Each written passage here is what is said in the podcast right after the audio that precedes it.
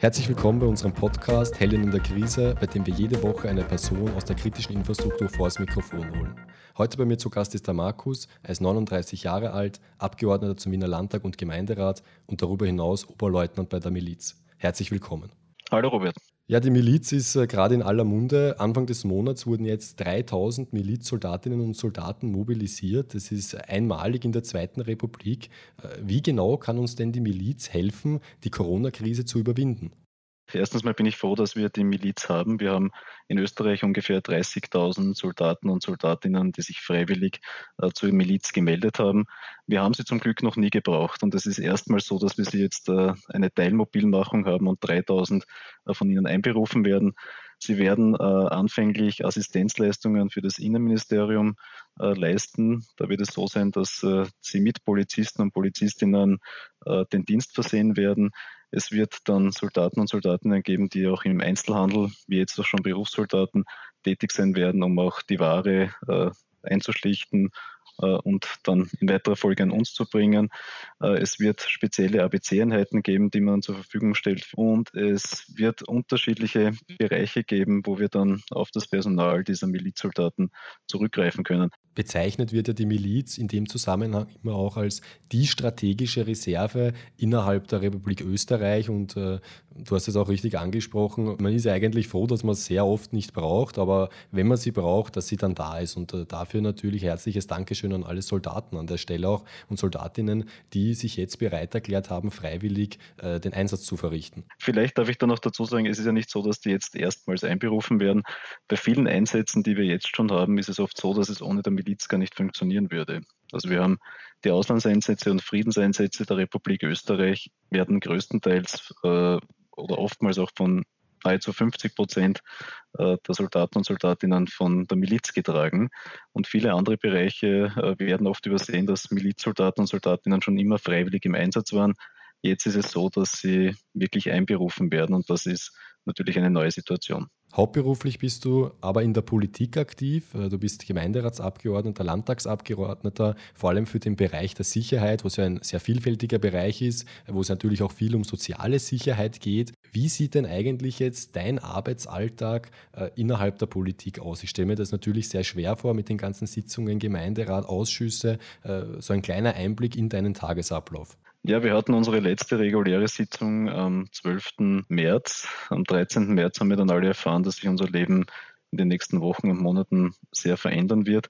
Es hat sich dann relativ rasch alles in das Digitale verlagert. Also wir haben sehr viele Sitzungen gleich digital durchführen können.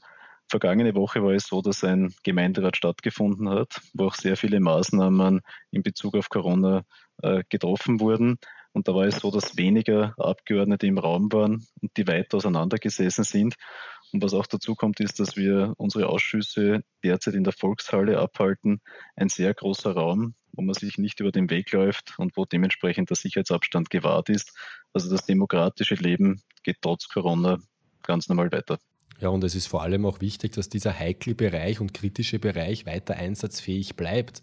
Äh, denn äh, die Stadtpolitik, dass weiter Entscheidungen getroffen werden können, das ist natürlich ganz essentiell in so einer Krise. Ja, natürlich. Man sieht das auch beim Bürgermeister, der von Anbeginn der Krise jetzt eine Maßnahme nach der anderen setzt.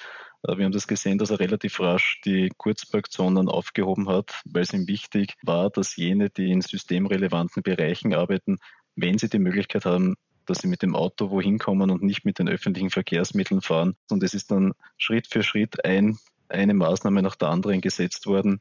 Zum Beispiel auch, dass die Stadt Wien äh, keine Delogierungen mehr vornimmt während der Corona-Phase und dass man auch in vielen Bereichen darauf geschaut hat, Maßnahmen zu setzen, die in der Krise wirken und die uns nach der Krise helfen, dass wir da wieder in Schwung kommen. Ganz richtig. Es ist natürlich jetzt irrsinnig wichtig, äh, dass man den Menschen auch versucht, die Angst zu nehmen. Äh, denn berechtigterweise muss man sagen, die eine oder andere Person hat natürlich jetzt ein bisschen Bammel vor der Zukunft. Äh, vielleicht Arbeitslosigkeit oder auch das kleine Geschäft, wo man nicht sicher ist, kann man die Miete bezahlen, kann man überhaupt nach der Krise noch aufsperren. Was kann denn die Stadt Wien konkret tun, um diesen Menschen die Angst zu nehmen, um diese Menschen in ihrem Leben zu unterstützen? Da muss man natürlich dazu sagen, dass wir in der größten Krise seit dem Zweiten Weltkrieg äh, stecken, dass wir als Generation es gar nicht gewohnt sind, solche Maßnahmen zu setzen, solche Maßnahmen äh, zu erleben. Ähm, jeder von uns wird im Freundeskreis, im Bekanntenkreis oder auch jetzt durch Informationen mitbekommen haben, dass äh, Menschen ihren Job verloren haben, dass sie in Kurzarbeit sind, dass das eine sehr schwierige Phase ist. Es wird vor allem die kleinen Betriebe treffen. Also ich habe von sehr vielen äh, auch gehört, dass sie jetzt nicht gewusst haben, wie sie die Gehälter ab 1. April äh, weiterzahlen, dass sehr viele darüber nachdenken, was sie mit ihrem Lokal machen, wie das Ganze weitergeht. Und das sind einfach Sorgen, die man als Gesellschaft gemeinsam teilen muss und wo man als Stadt schauen muss, dass wir äh, da bestmöglich äh, dagegen agieren können. Deswegen ist in diesem Gemeinderat einmal ein erstes Paket von 85 Millionen äh, beschlossen worden. Und äh, wenn es um, um die wirtschaftlichen Fragen geht, hat man gleich einmal geschaut, dass man ein 6 Millionen Paket nimmt und versucht, äh, Homeoffice-Möglichkeiten für kleine Betriebe zu fördern. Das sieht so aus, dass kleine Betriebe bis zu 10.000 Euro Anschaffungskosten Förderung bekommen. Das wurde in den ersten Tagen auch sehr stark angenommen. Also im Schnitt haben die Betriebe um die 8.000 Euro Förderung angenommen, um Homeoffice-Produkte äh, zu kaufen und äh, dementsprechend zu schauen, dass ihre Angestellten äh, diese Homeoffice-Möglichkeit haben. Und wir werden jetzt natürlich schauen müssen, wie lange das Ganze jetzt dauert und welche Maßnahmen wir gemeinsam setzen müssen. Also es wird bestimmt keine leichte Zeit und es wird ganz wichtig sein, dass man gerade in dieser Zeit zusammenhält. Leichte Zeit wird es auf jeden Fall nicht und du hast es auch gesagt, vielfältige Maßnahmen, weil es natürlich auch eine Krise ist, die in, in, viele Bereiche unserer Gesellschaft wirkt. Da ist natürlich auch die Frage, wenn wir in die Zukunft blicken. Die Stadt Wien macht schon einiges sehr gut. Ich denke, wir können davon profitieren, dass gerade die Gesundheitsversorgung bei uns einen hohen Standard hat, auch in ganz Österreich. Und man sieht ja, wie Länder getroffen werden, die ja das auch vielleicht in der Vergangenheit etwas vernachlässigt haben. Wie ist da deine Einschätzung? Was muss die Lesson Lessons learned sein für die Zukunft, um so eine Krise auch gut bewältigen zu können? Ich glaube, man kann sich sehr gut anschauen, wie es in unterschiedlichen Städten äh, derzeit aussieht, auch mit äh, der Versorgung der Menschen. Ich glaube, dass in einer Krise erstmal ganz wichtig ist, dass man die Grundversorgung der Bevölkerung herstellt. Und in der jetzigen Krise ist es ganz wichtig, dass man die bestmögliche Gesundheitsvorsorge äh, treffen kann. Beide Dinge haben wir in Wien zum Glück derzeit. Es ist so, dass wir in vielen Bereichen nicht gespart haben und dass wir viele Bereiche nicht privatisiert haben. Das ist das berühmte Wort der Daseinsvorsorge, wo Wien zu den wenigen Städten gehört, wo die wichtigsten Bereiche der Stadt noch im Eigentum äh, von uns allen sind, nämlich der Energiebereich oder auch der Wohnungsbereich, wo wir jetzt dadurch, dass wir 220.000 Gemeindewohnungen haben, sagen können, nein, wenn du jetzt nicht zahlen kannst, wir werden dich nicht delogieren, du wirst nicht auf der Straße landen. Im Gesundheitsbereich ist es so, dass wir mit dem KV Krankenhäuser haben, die auch von der Stadt geführt werden, die der Stadt gehören und wo wir im Vergleich zu Europa sehr viele Notfallbetten haben. In, in Österreich ist es so, dass wir derzeit 2000 Intensivbetten zur Verfügung haben. 800 davon sind in Wien. Und wenn man sich den Vergleich mit anderen Städten wie London oder New York oder jetzt auch Madrid ansieht, haben wir in diesem Bereich nicht gespart. Und es ist auch ganz wichtig, dass man jetzt kein politisches Kleingeld macht, aber ich möchte die Kollegen und Kolleginnen der Opposition schon darauf hinweisen, dass wir in den letzten Jahren oft gerückt wurden, warum wir so viele Betten haben, warum wir so viel auch äh, Intensivbetten haben, warum das Ganze so teuer ist und man das Ganze nicht billiger machen kann.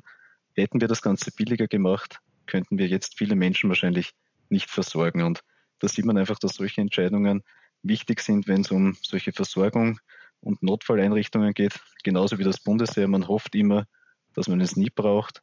Das Gleiche ist auch bei Spitälern. Man hofft, dass es nie eine Krise gibt. Wir haben jetzt eine Krise und wir müssen diese bewältigen. Wahre Worte, die kann man auf jeden Fall unterstreichen. Ich denke, gemeinsam muss es unser Ziel jetzt sein, diese Krise zu bewältigen und dann auch die richtigen Maßnahmen zu setzen, innerhalb der Krise, aber auch danach, um die Menschen zu unterstützen.